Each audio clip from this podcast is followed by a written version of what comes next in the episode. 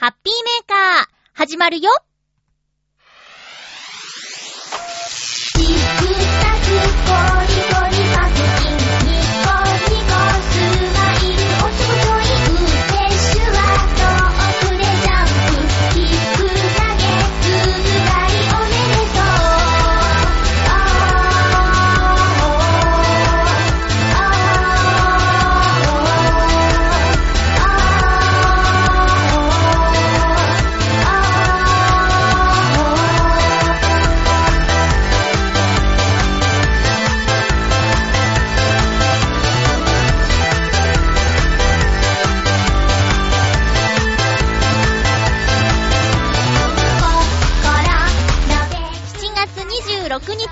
日、まゆっちょのハッピーメーカー。この番組は、ハッピーな時間を一緒に過ごしましょうというコンセプトのもと、ちょわへよ .com のサポートでお届けしております。7月最後のハッピーメーカーです。夏休み突入している学生の皆さん聞いてますか？どうかな？今日も最後まで1時間、よろしくお願いします。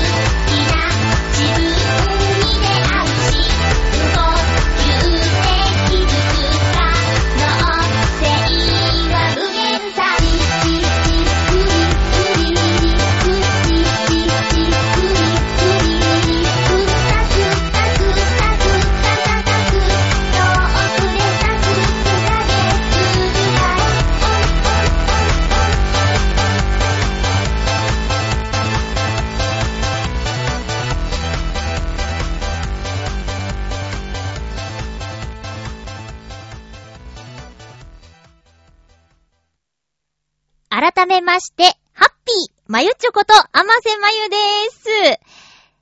涼しいです。関東地方、浦安。どうやら、地元岡山、母親からあの、LINE とかね、ちょいちょい毎日来るんですけど、暑い暑いって言っててね。まあ、天気予報見ても関東地方だけ、ちょっと気温低めなんですよね。本当にこの一週間ぐらい、過ごしやすくって、体が元に戻っちゃったような感じがします。これからね、これで秋になるわけがない。また、暑さがやってくるだろうから、その時、バテないように気をつけないとなぁと思っています。なので、最近はね、とっても過ごしやすいんですよ。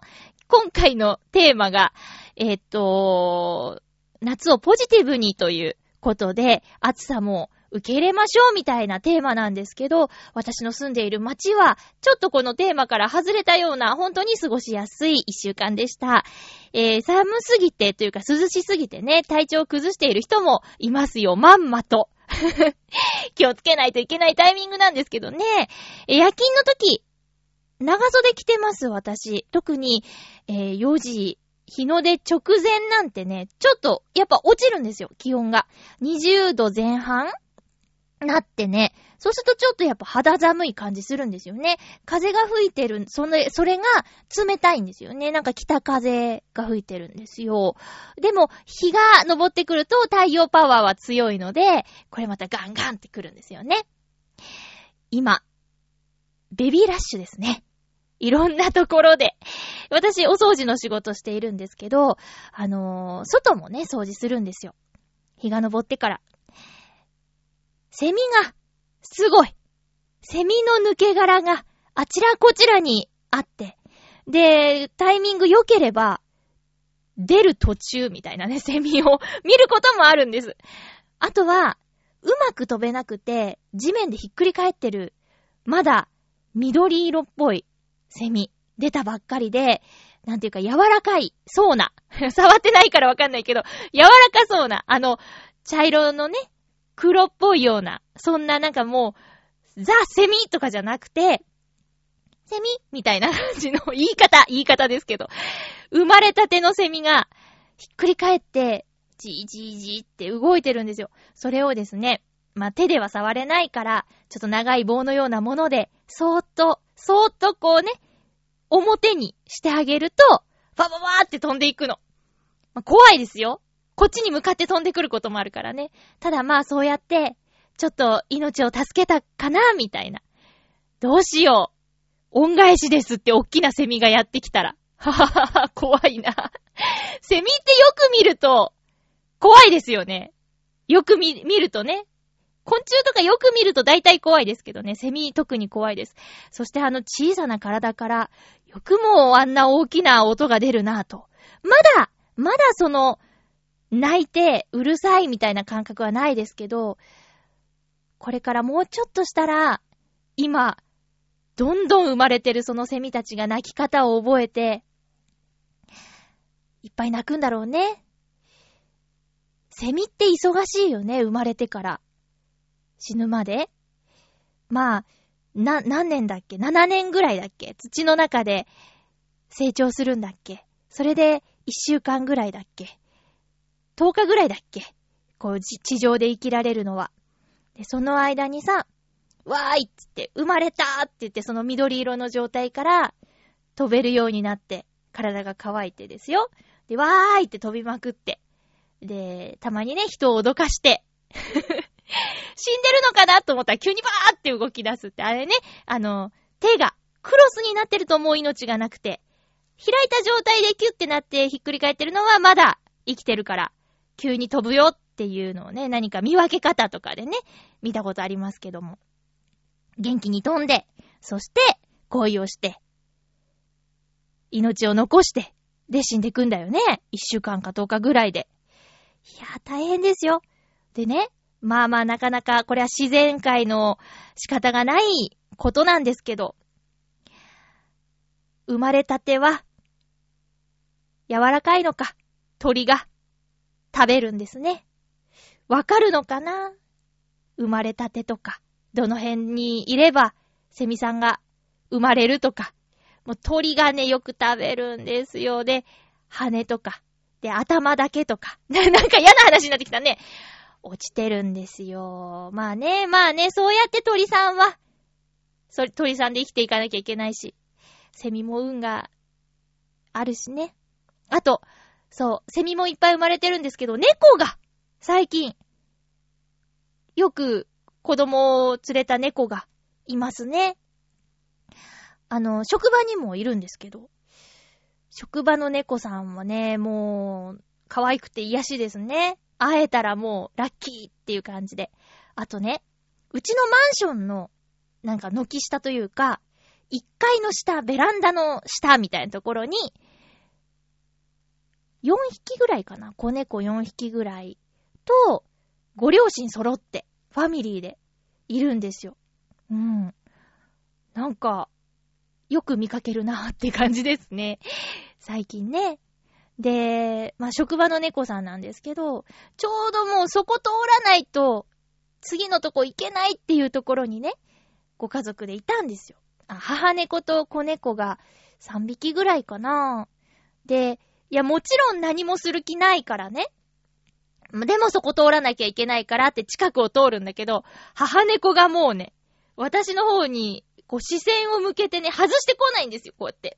あ、こうやってって。なんていうか、体ごと、私が動くたびに、その方に顔を向けて、で、最終的にちょっと近寄らないといけなかったんです。と通るためにね。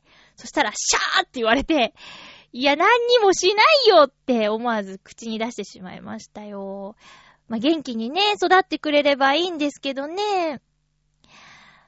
いや、ね、そのマンションの方も、マンションの方も、あ、いると思って、それ駐輪場もちょっと兼ねたところだからさ、ちょっと近づいたら、シャーって言って、もう殺気立ってますよね。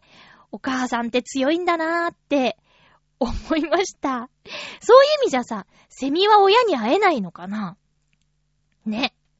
猫さんはね、お母さんのミルクを飲んで、ある程度まで育っていくんだろうけどさ。ね。まあ、哺乳類とそうじゃないのの違いですけどね。まあ、そんなこんなでベビーラッシュだなぁと最近身近に感じております。で、この話題はちょっと外せないなと思ったのが、もうね、もう月曜配信の番組の、えー、イタジェラとバオデモカでも多分話題の、登ってたと思うんですけど、ポケモン GO っていうね、ゲームが、えー、日本でも金曜日に配信されましたね。先に海外の方でアメリカとドイツだっけ？で配信されてて、すごく話題になってて、で、いい意味でも悪い意味でも話題になってて、で、ついに日本でも公開されました。えポケモンについては、ちょっと来週テーマにしたいなと思ってるんですけど、まあ、先に私とポケモンについてお話をすると、えっとね、ほぼやったことがないんですよ。ゲームボーイとか、今までに出てるゲームって。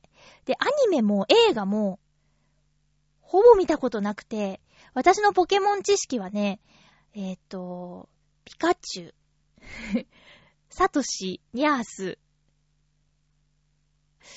まあ、なんだろう、アニメの最初の設定ぐらいかな。歌、歌レベルです。マサラタウンにさよならバイバイしたんですよね。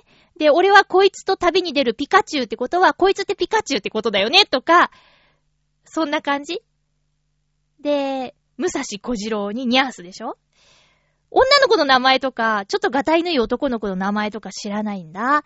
でも、一番流行ってたのがね、専門学校の時かな。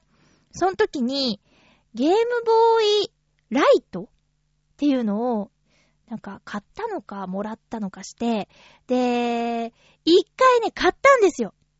なんだっけ、金銀とかの時かなポケモン金銀とか、なんか、いつもさ、2個いっぺんに出るよね。あの、パールなんとかとかさ、ダイヤモンド、ルビーとかさ、なんかそんな2個出てさ、どっち買おうかなって困っちゃったりしてさ。で、初めてやったのがゲームボーイライトっていうバックライトがやっとついたみたいなやつで、で、どっちやったのかよく覚えてないな。とにかくハマらなくって、何にも、クリアも何も、何も育てもせず、うーん、合わないって言ってやらなかったんですよね。で、専門学校の時の同期で、とっても仲良くしていた子が、休まない子が、ある日、休、休、あれ？欠勤って言わないよね。欠席したんですよね。で、翌日やってきて、どうしたの？風？邪って聞いたら、ポケモンのデータが消えてって泣いてて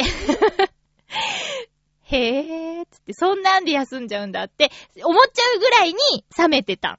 でもその子はもう本当に頑張って、いっぱい貯めて、いっぱい育てて、強いとか気に入ってる子とかいて、でそれぐらいハマってる子もいた時代なんだけど、私は、大してやらなかった、私がやったポケモン GO の話なんですけど あの、とにかくツイッターのタイムライン上にね、あの、ああだこうだ出てくるんですよ。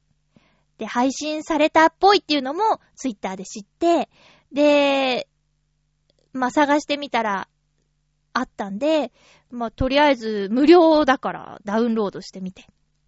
で、そのまんまにしていたら、なんか夕方のニュースで中継とか出てたんですよ、銀座に。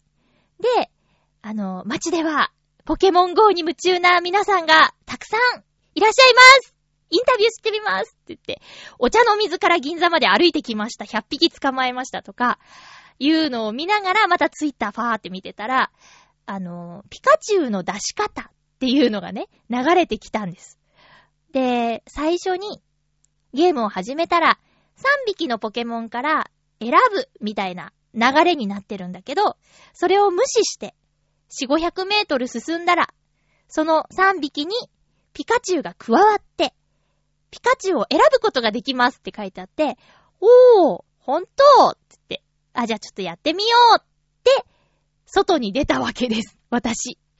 そしたらね、まあ私の住んでる町、浦安なんですけど、家を出た途端に、スマホ持ってしゃがんでる人とか、まあ子供に覗かせるためとかですけどね、明らかに、いや、おそらく、いや、明らかに、ポケモン GO やってるっぽいなっていう人が、すぐいて、で、まあまあ、これね、問題ですけど、どうしても、歩きスマホになっちゃうよ。こう見ながら。そこには私が住んでる街の地図が出てるわけですよね。それで歩いてたら、3匹出てきました。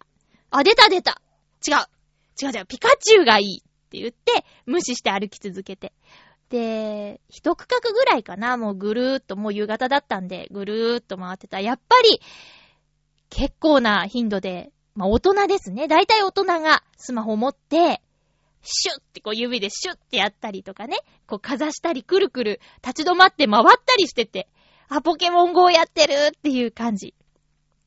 で、しばらく歩いたら、もうすぐもうぐるっと回って家に着いちゃうよっていうぐらいのあたりで、ピカチュウが現れて、私も、あ出た!ほんと出た!って言って立ち止まって、モンスターボールを投げるのじゃみたいな指示が出たんで、こうファーってやったら、ピカチュウゲットだぜやって、それで、家に帰りました。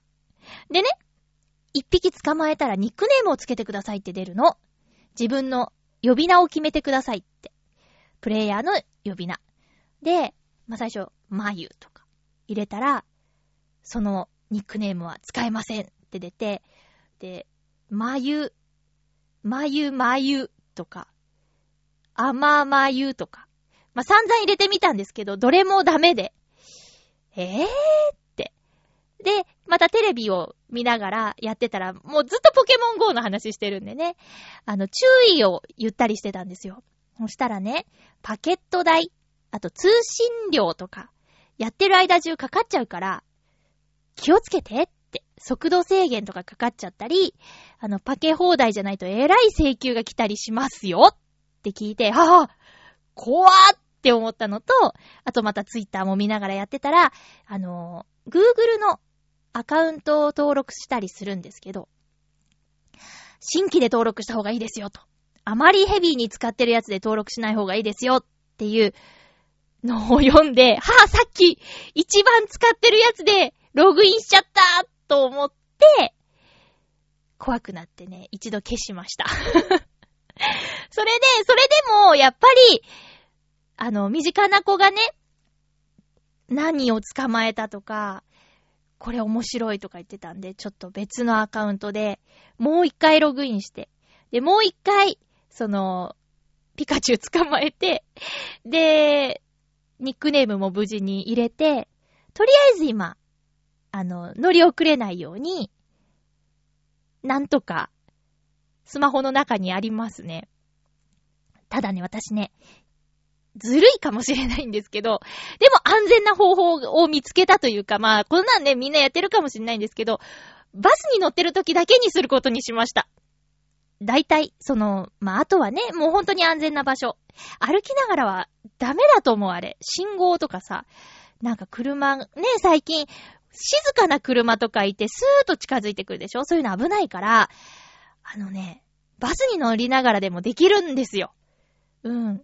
だからね、バスに乗りながら、会社の帰り道かな？いつもちょっと寝ちゃうんですけど、起きて、あ、ポケモンいたっつってバスの中でやってて、今朝はね、プリンっていうのを見つけました。もうなんか、私とポケモンは、専門学校の時の、こう、思い出とリンクしてて、プリン好きな子いたなーって思い出したりとかして、懐かしいなって思いながら、もう細々とやってます。ポケット Wi-Fi とかね、持ってたらもうちょっとなんていうか気軽にできるんだろうけど、やっぱね、そんなのないから、速度制限はかかりたくないしなーっていう感じで、ハマりすぎず、乗り遅れすぎず、やってみますよ。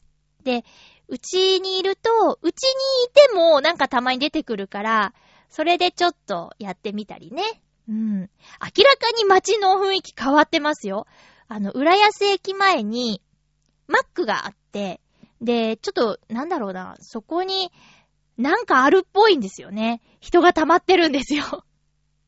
人が溜まってて、で、今までにない溜まり方なんですよ。多いとかじゃなくて、そこ立ち止まらないよね、みたいな。待ち合わせするには、っていう感じの。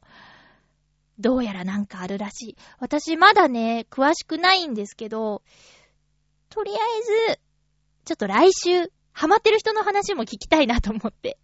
あとは、過去にね、ちょっとポケモンやったことあるよとか、全くやってないよ、どんなもんなんですかね。こう思いますよ、みたいな話も含めて来週のテーマにしたいと思いますよ。今日は違うテーマなんですけどね。では行きましょう。ハッピートークそう、今回のテーマは、夏をポジティブに過ごそうということで、暑い夏をなんとかポジティブに過ごす方法をお便りいただいています。まずは、ハッピーネーム SG3000T さんです。ありがとうございます。あ、テーマは、そうか、夏をポジティブにっていうことでしたよね。夏のいいところを話そう。まゆちょハッピーハッピー？今回のテーマですが、夏のいいところは、洗濯物が早く乾くことと、打ち上げ花火がたくさん見れることだと思います。湿気がなければ、もっといい季節だと思うんですけどね。それでは楽しい放送をということでありがとうございます。確かに、洗濯物半日でパリッと乾きますよね。これはね、嬉しい、ありがたい。夜勤している私にとって、あのー、本当に、もうそうじゃなくてもね、うん。ほ短い時間でパリッと乾く。もう本当に良くない時はさ、一日干しててもなんか、半乾きみたいな時あるもんね。洗濯物が乾きやすい。そう。あの、汗もかくから、洗濯物が出やすくもあるんだけどね。洗濯する回数が増えているから、あの、乾きやすいとありがたい。注意したいのはゲリラ豪雨ですね。屋根が浅い人のお家は特に、うちもそうなんですけど、ゲリラ豪雨なんて降られたら、せっかく洗った、せっかく乾いた洗濯物があっという間にびしょびしょになってしまうからね。なので、この間もね、ちょっと雨が降りそうってことで、一瞬曲を流して、その間に取り込みに行ってしまいましたけど、そういう風にしたくなるぐらいに、ゲリラ豪雨、本当に突然やってくるものですよね。朝から晩まで働いている人はそんなことできないし、これは夜勤のいいところかな。SG3000T さん。打ち上げ花火ってことなんですけど、ちょうどいい。いい振りだなって思いました。今週末7月30日に、浦安で花火大会があります。ちょっと詳細をご紹介したいなと思うのですが、少々お待ちください。浦安の花火大会。今年最後、今年最後と言われながらも、第38回浦安市花火大会。2016年7月30日土曜日、19時30分から20時30分。会場、会場時間が14時からということで、会場は浦安市総合公園です。浦安にはシンボルロードっていう海に続く道があるんですけど、その突き当たりですね。指定席があるんですよ。指定席というかまあ、席が販売されます。ベイサイド S 席前売り2000円、当日2300円。ベイサイド A 席1500円が前売り当日1800円。などなど。一番安くて5000円。グループエリアは前前売りで5000円。当日で5500円。へぇ。最大5名まで利用可能なグループエリア席まであります。私、横浜の花火大会、神奈川新聞主催の花火大会か。は、お友達のご縁で指定席で見たことあるんですけど、すんごい楽です。まあね、シート引いて場所取りするのも楽しいっていうのはあるんですけどね。まあまあ、楽ですよ。時間ギリギリに行ったって、席があるんだもんね。あのー、大会当日は大変な混雑が予想されます。安全のために17時を目安に入場規制させていただきますってことなので、こういった席を確保してない方は、早めに行った方がいいみたい。鑑賞チケットね。こういうの今普通なのかな？お金かければ、確保できるみたいなことまあね、早く行って炎天下で席取りして体調悪くなるよりはっていう風に考えたりもできるしね。うん。あとね、まあ状態によっては長く待てない。ちっちゃい赤ちゃん連れ、ちっちゃい赤ちゃん連れて花火行かないか。まあお子さん連れて行く場合とかね、体調に不安がある方とかいらっしゃると思うから、こういう配慮はとてもありがたいし、あとそんなにね、この有料の席が場所を占めてるわけでもなく、自由席もいっぱいあるからね、いいんだと思います。7月30日。いや、毎年なんですけど、隅田川の花火大会と同じ日なんですよ。ちなみにこの日、j イコムで中継あります。チョアヘオファミリーの洋一郎さんが生放送で参加します。2年前かな私も生放送で参加したんですけど、いやいや大変でしたね。これは、あの、プライベートで見た方が、うん、まあ、緊張しながら花火見るっていうのもね、なかなかない経験だったんですけど、えー、一度、そういう経験させてもらって、本当に貴重なありがたい体験だったなと、今では思っています。消せずにハードディスクにね、その時の映像残ってますよ。浦安の花火が、ちょっと他と違う。まあ、他にもあるかもしれないのは、音楽と一緒に楽しめることですね。この会場周辺であれば音楽も聞こえてくるし、離れてたら音楽聞こえないし、楽しみ方は様々だと思います。うん。浦安市花火大会は7月30日の19時30分から20時30分で開催されます。興味のある方はぜひ行ってみてください。私はどうかな行けたらいいんですけどね。夜勤なんで、なかなか夜のイベントに参加できないんだ。以前はね、ガンガン行ってたんですけど、ちょっと体力が不安でね。うん、最近ちょっと、いろいろと参加できないことがありますね。飲み会とかね。うん。まあ、飲み会もノンアルコールでですよ。参加してた時は。お酒弱いから飲んだらもう一発でバレちゃいますからね。朝まで持たないし。ということで、そう。えー、SG3000T さん、洗濯物が乾くことと花火大会があることが夏のいいところだと思います。というお便りでした。ありがとうございました。続きまして、ハッピーネームうーんフクロウのキスさん、ありがとうございます。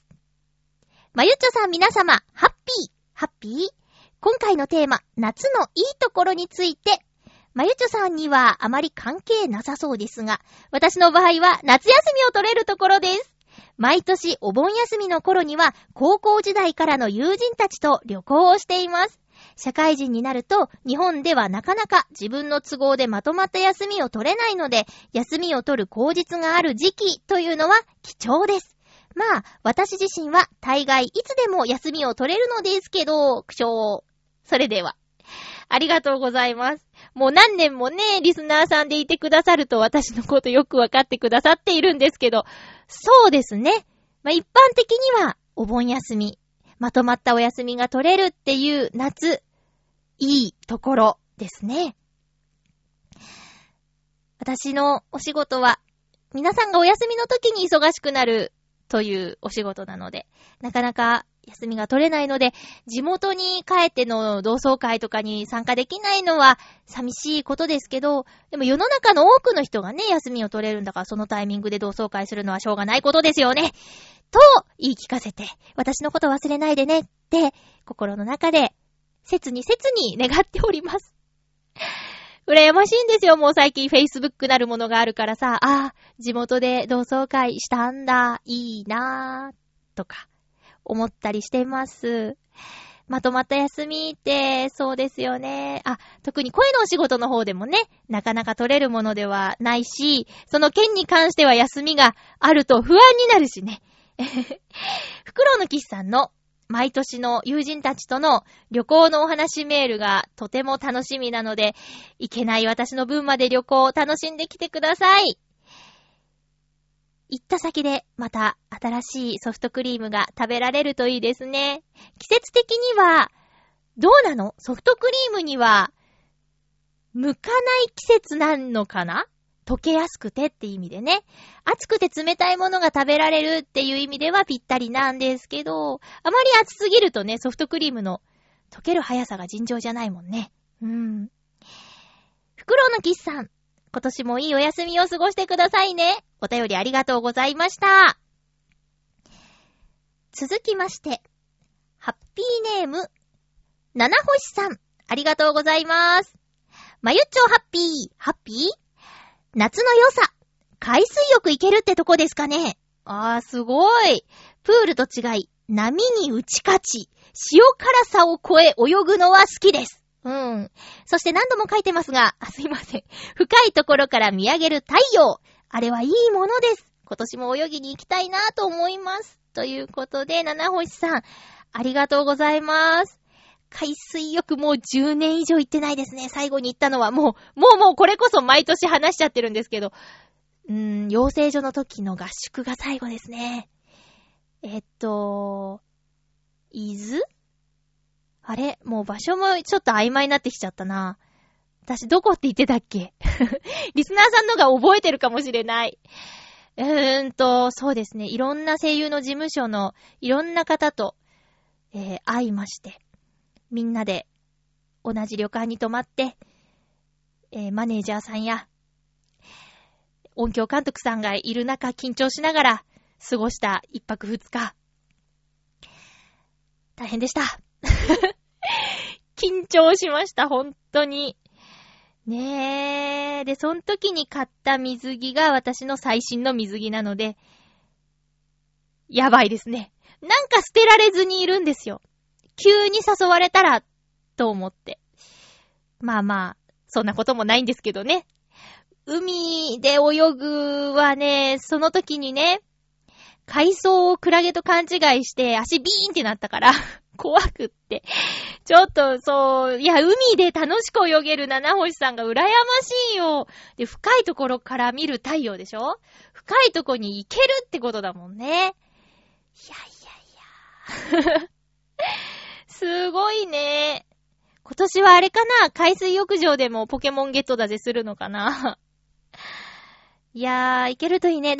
あの、ノートノーツの相方の伊藤良太くんも海で泳ぐの好きな人でね、えー5年前ですけど、リハの前に海で泳いできたーなんて言ってね。そんなこともありましたね。羨ましいです。海で楽しめるということが。確かに夏ならではですよね。お盆過ぎるとクラゲが増えるから気をつけて、とかよく言われますけどね。気をつけて泳いできてください。続きまして、ハッピーネームコージーアットワークさん、ありがとうございます。まゆっちょ、ハッピー、ハッピー？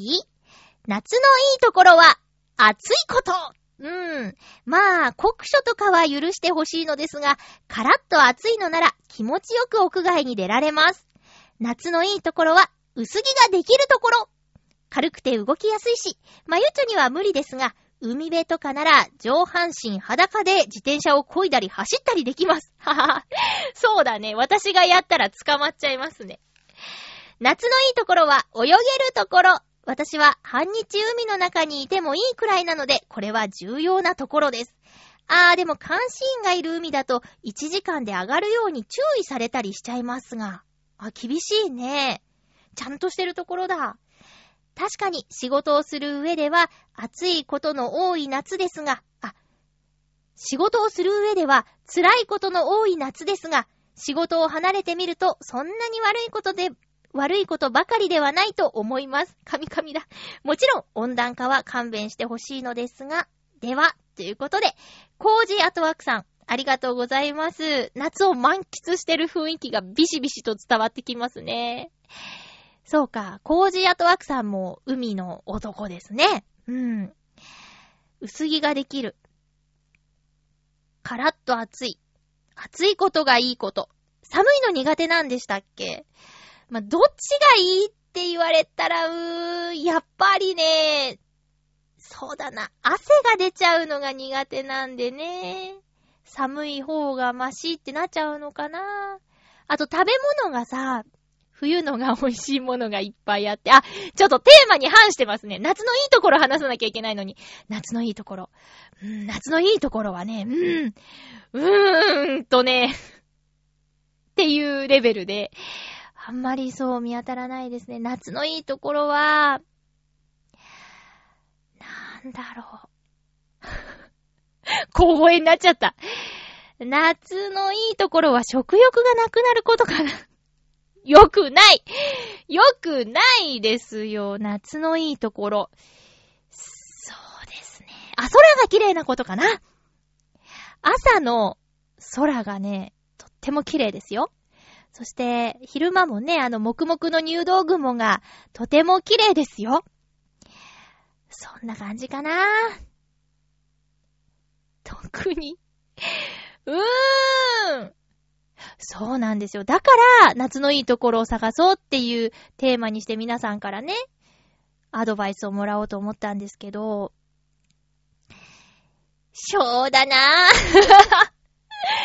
困りま、あ、でも一番やっぱ洗濯物がよく乾くことだす、出すね。洗濯物がよく乾くこと。ごめん、あのね、ネガティブなことならいっぱいある。今日もね、買い物して帰ってきたんですけど、生のお肉買うと、まあ、肉はだいたい生なんですけどね、急いで帰らなきゃってなるし、あと、そう、汗でしょ？あと、暑くて、日焼けが怖い、シミが怖いとかね。いやー、困っちゃいましたね。そうですね、そうですね。エアコンもつけるのはばかられて、なんか我慢したりとかするし、匂いとか大丈夫かな？汗の匂いとか大丈夫かなって気になっちゃうし、ポジティブに皆さん考えられていいな。ぁ。休みもないし、困った！なんもない！えぇ、あ、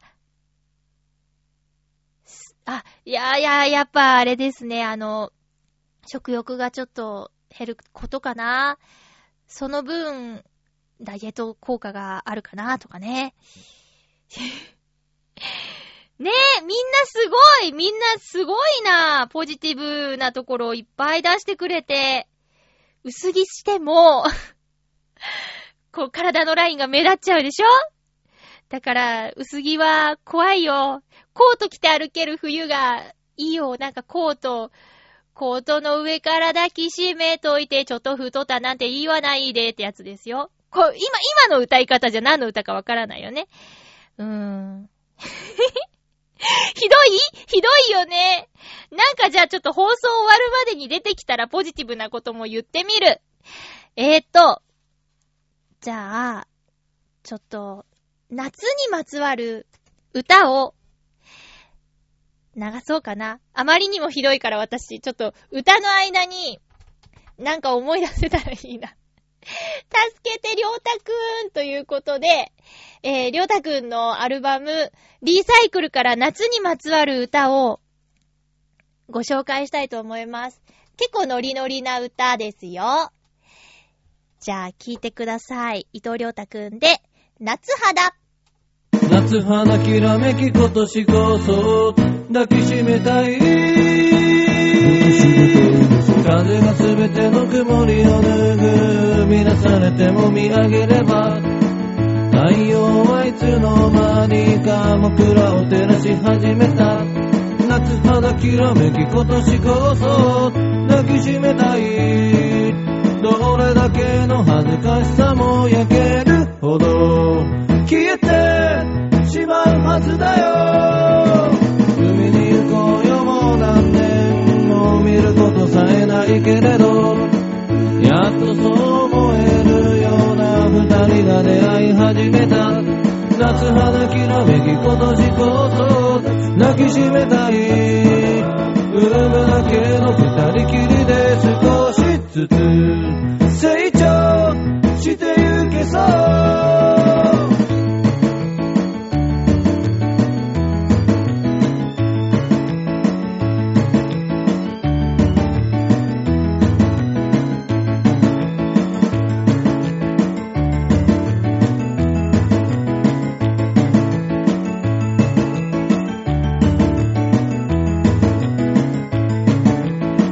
しさなんて梅雨にあげようそしたらもう迷わずに空の下ときめきとか持ちより好きに始めよう夏肌きらめき今年こそ抱きしめたいありだけ深めてきた思いなら弾けさせる時だよ夏花きらめき今年こそ抱きしめたい。夏肌い夏肌い夏肌い夏肌い夏肌い夏肌い夏肌い夏肌伊藤良太くんで、夏肌でした。ノリノリですねー。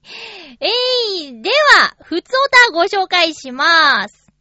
ハッピーネーム、SG3000T さん、ありがとうございます。まゆっちょ、ハッピー、ハッピー？前回、TBS ラジオのポッドキャストが終わり、TBS ラジオクラウドの話をしていましたね。自分も TBS ラジオのポッドキャスト終了を残念に思っている一人です。TBS ラジオクラウドはストリーミングなのでネットが繋がっている状態でないと聞けませんし、再生速度を変えて再生ができませんが、自分が持っている iPhone でも PC では問題なく聞けます。ん？うん。タブレットは持っていないので試していません。Android のスマホは再生できる時とできない時がありました。TBS ラジオクラウドのサイトから最新エピソードは誰でも聞けます。ユーザー登録すればバックナンバーを聞くことができますので試してみてはいかがでしょうか。アプリは検討中とのことみたいです。ということで、SG3000T さんありがとうございます。そうなんですよ。ね、ネット繋がった状態じゃないと聞けないっっていうのがね、痛いんですよ。移動中にさ、聞いてた番組がいっぱいあったから。ねえ。やっぱわかる？これ残念に思う気持ち。わかりますよね。私も全くその通りだな。くそー。くそーもう、もう諦めちゃってるもんな。パソコン開く機会がさ、週に1回って、あ、前回も言いましたね。そうなんです。なので、あんまり、ねえ、パソコン日常じゃないんですよね。残念。こういう声は、本部に届いているんでしょうかね。難しい。今までありがとうってことだったんかな。今まで、よくしてくださいましたっていう、ことか。そうね、贅沢ですよね。うん。SG3000T さんが、分かってくれて嬉しいです。ありがとうございます。あのね、なんで、ポッドキャストがいいかってね、うち、ラジオが入りづらい。あ、これ先週も話したな。だから、ポッドキャストがいいんですよ。ほー、ほほとほほほー。では、コーナーいきます。今週のおすすめの一本。今週のおすすめの一本。ファインディングドリーを見てきました。ディズニーピクサーの映画です。ファインディングニモという映画が2003年に公開されて13年越しの映画ですね。すごいね。えキャストは、メインはそのまんま。えーマーリンをトンネルズの木梨憲武さん、ドリー、室井茂さんで、えー他にも、いろいろと俳優さんが出てたりもします。私のセミナーで一緒だった男性の役、わからなかったです。あの、二、二つ出てきて、どっちだろうっていうところまでは分かったんですけどね。えーと、ファインディングドリーは、ファインディングニモっていう前作は、えーその、マーリンの息子がいなくなっちゃって、それをドリーとマーリンで探す話だったんですけど、今回はドリーの出生の秘密、ドリーの両親に会いに行く話でした。で、まあ、そうですね。全体としては、いっぱい泣きました。すごく、あのーぐっときたかな。うん。な、なんだか、その、例えば、ニモっていう周りの息子の隠れクマノミという種類の魚は、ヒレが片方小さかったりとか、あと、ドリーが、ちょっと、記憶が、なかなか、苦手で、それが、ちょっと、度が過ぎてる感じとか、あと、足が7本のタコさんとか、なんか、それぞれちょっと体に、あのー悩みがあるキャラクターがね、いっぱい出てくるんですけどね、それもちょっと、なんかこうね、置き換えて考えることもできるような、そんな感じと、あとは、あのそれでも頑張って目標を達成する、願いを叶えるみたいなまっすぐさとか、それを信じて待ってるドリーの家族たちとか、その仲間とか、そういうところでグッとくる、ご家族におすすめの映画ですね。で、だいたいピクサーの映画って、始まる前に短編があるんですけど、今回その短編もね、またすごく可愛くて、ひな鳥、ひな鳥の冒険だったかな。うん。鳥が主役なんですけどね。海の波打ち際でこうちょっとした冒険があって、それがね、セリフは全くなくて、すごく伝わってくる。これもまた短編なんですけど、グッとくる作品で。で、その、本編始まる前にやってた予告も、ディズニーの最新作の映像だったんですけど、冒頭の何分間かをまるっとこう流しちゃうっていうね。以前、アナと雪の女王で、あの、レリーゴーの部分を一曲丸々流すっていう予告があったんですけど、それをちょっと思い出しちゃうような、もうまるっと見せる系のやつね。うん。それもまた楽しみ。来年の3月公開らしいんですけどね。その作品も海が舞台で、で、鳥さんの短編も海が舞台で、で、ドリーも海が舞台でっていうことですごく水使った作品が続いてたなって思いました。ファインディングドリーを見るときには、ぜひ、ファインディングニモも見ていくと、さらに楽しめます。で、エンドロールが終わった後も絶対に見た方がいいですよ。途中で出ていく人がいっぱいいてさ、なんか、もったいないなーって思うんですけどね。毎度。ま、全く何もなく終わる作品も、もちろんあるんですけど、マーベルとか、あとディズニー、ピクサーあたりは、エンドロールの後も、なんかあると思って待ってても期待を裏切らないと思うんですよ。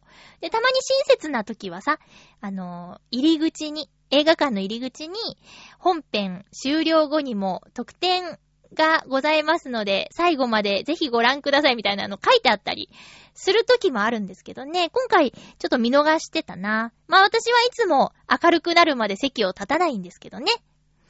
端に座ってない限り人の前を横切るのはちょっと申し訳ないし、できないし、されたくないしっていう感じでね、ずっと座ってるんですよ。今回は、そうですね、すごく混んでました。えっ、と、日曜日に行ったんですけど、あ、違う。月曜日か。祝日の月曜日に行ったんですけどね、結構混んでました。あの、前方と後方と、だいたい二塊に分かれてる、前方の方ってだいたいはま、入ってないんですけど、今回は結構埋まってて、あ、人気なんだなって。あ、そうあのね、今回はね、ちょっと、苦言というか、残念なところもあってね。それは多分、ファインディングドリー、感想とか検索かけると、大体その話題が出てくると思うんですけど、ちょっとね、現実世界のある人物の名前が出てきすぎっていう感じ。で、舞台はカリフォルニアなんですよ。で、カル、カリフォルニアで本家で使われてる有名な人の名前はしっくりくると思うんです。英語圏の人だから。でも、カリフォルニアに行こうって向かってカリフォルニアのある場所で、日本人の名前がガンガン、その、その同じ人の名前が何度も何度も言われると、んーくーってな、くーってなって、もうええわってなっちゃってね。それが面白いって思える心の広さが私にはなかったよ。見た人は共感してくれると思うんだけどな。私なら、じゃあ、どうしても、誰かその有名な人の名前を出さなきゃいけないんだったら、さかなクンがいいって思います。この話をね、ドリー見てきたんだって話して、で、映画見てないけど先を話しても大丈夫っていうお友達がいるのよ。で、その人にね、これこれこういうことがあってさ、こういうことがあってこういう人の名前が出てきちゃうんだけど、あの、別の人のがいいよねって言ったら、そうだね、例えば、さかなクンとか。で、その人も言ってたから、見てないのにで、私もそう思う、そうなんだよって、すごく盛り上がりました。だからこれちょっとね、見て、見てみて。きっと見たら、あ、これさかなクンの方がいいよって思うから。ねえ。これ見てない人にはちんぷんかんぷんかな。まあ、ネタバレにはならない程度に話さなきゃとは思っていますよ。これから見たいのはね、あのージャングルブック。これもジャングルブックは絶対映画館で見たいですね。あとね、まあ、映画館じゃなくても見たいのは、ルドルフといっぱいあってなっていう、昔からある絵本の映画化、CG アニメーションになるのかな？それがね、とても気になっています。面白そう。あの、まあ、絵本読めばね、最後までストーリーわかると思うんですけど、きっと、その、1時間半ぐらいの話に膨らましてると思うので、まあね、楽しみなんですよ。他にも、X メン。X メンの最新作を見るために、私今まで見てなかった X メンを、えーとりあえず X メン1、2、X メンファイナルデシジョンっていうのを、ディシジョンか、をレンタルしてみました。あとは、ファーストジェネレーションっていうのを見た方がいいってアドバイスはもらってるんですけど、早く行かないとね、レンタルされちゃうと思うんでね。で、それがね、X メンなんで今まで見なかったんだろうっていうぐらいに、すごく好きでした。これも、X メンって呼ばれる人たちは、そう遠くない未来ってね、こうテロップが最初に出てくるんですけど、特殊な能力を持った人たち、その特殊な能力って人それぞれにあるんですよ。例えば、人と触れたらその人のエネルギーを奪ってしまうから、恋人と手もつなげない抱き合えないとか、そういう女の子がいたり、あと、まあ、ウルバリンっていうね、こう手からなんかナイフがシャーンって出てくる人とか、あとストームって言って、こう天気を自在に操れる人とか、まあまあ、あと、心を読める能力とか、いろいろな能力者がいるんですけど、それが能力がない人たちから怖がられちゃって、いじめられちゃったりとか、迫害されちゃったりするっていう世界観なんですよね。で、で、その能力をうまく使って幸せに暮らしましょうよっていう教育をする学校があって。でも、その能力を悪用する悪い軍団がいて、そこの戦いなんですよね。そう、なんかね、すごく私は好きでした。なので、続きが気になるし、あの、123と見て、ファイナルジェネレーションっていうのが、その、学校の校長先生と悪いところのボスが子供の頃知り合いだったっていう話でね、その頃の話なんだって。だからね、すごく気になってますよ。たくさん今週は映画見ましたね。あともう一個、If I Stay っていう、クロエ・グレース・モリ、モレ、モリッツ、モレッツちゃん。キックアスに出てきた、あの、ちっちゃい女の子が大きくなって主演している映画なんですけど、まあ、日常生活していて、家族で交通事故に遭っちゃって、で、生きるか死ぬかさまよってるんだけど、それまでにあった出来事を思い返して、どっちにこう、行こうかな。生きようかな。もう、もう終わって楽になっちゃおうかなっていうお話。If I Stay, 愛、愛の帰る場所っていうサブタイトルついてたんですよ。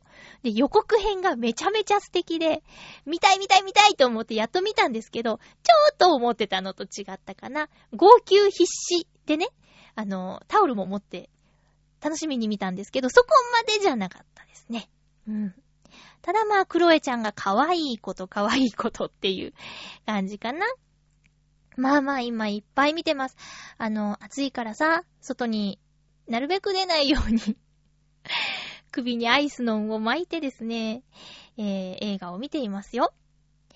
さあ、結局、夏のいいところが一つも思い浮かばなかったですけども、次回の予告したいと思います。え次回は、8月2日の放送を7月31日の日曜日に収録する予定です。え次回のテーマは、ポケモン。テーマ、ポケモン。ハッピートークのテーマ、ポケモンにします。えーポケモン GO をやってるよ今どんな感じだよこんな風に楽しめばいいんじゃないですか？とかいう最新の話題から。えーポケモン昔やったことあります？えっ、と、選んだもの？金銀とか、パールとか、ルビーとか、ダイヤモンドとか、なんか、そんなやつとか。まあ、とにかくポケモンにまつわるお話を聞かせてください。ポケモン知識、全然ないっす。アニメの歌ぐらいっすっていう私とね、同じような方もいるかもしれないですしね。とにかくテーマはポケモン。今回のポケモン現象について思うこととかでも良いので、ポケモンにまつわるお話を送ってください。お便りは、ちょあへよ .com のお便りフォームからか、えー、私のアドレス宛てに直接、ハピメ .mail.gmail.com まで送ってください。よろしくお願いいたします。えっ、と、またね、暑さが復活しちゃうと思うんですけど、元気に過ごしていきましょうね。実は先週、またね、ディズニーシーに行ってきたんですよ。でも、ディズニーシーに行ってきた話は、つい最近したので、今回はしょりました。けど、すごく楽しかったです。ディズニーシーのお話は、えー、先週配信のネバーギブアップルで、なつしちゃんの体験談が聞けるんですけど、私はもう、なんていうか、涙を流しそうになりながら聞いていました。ぜひ、ネバーギブアップルのなつひちゃんのディズニーシーのお話も聞いてみてください。お相手は、まゆちょこと、あませまゆでした。また来週、ハッピーな時間を一緒に過ごしましょうハッピー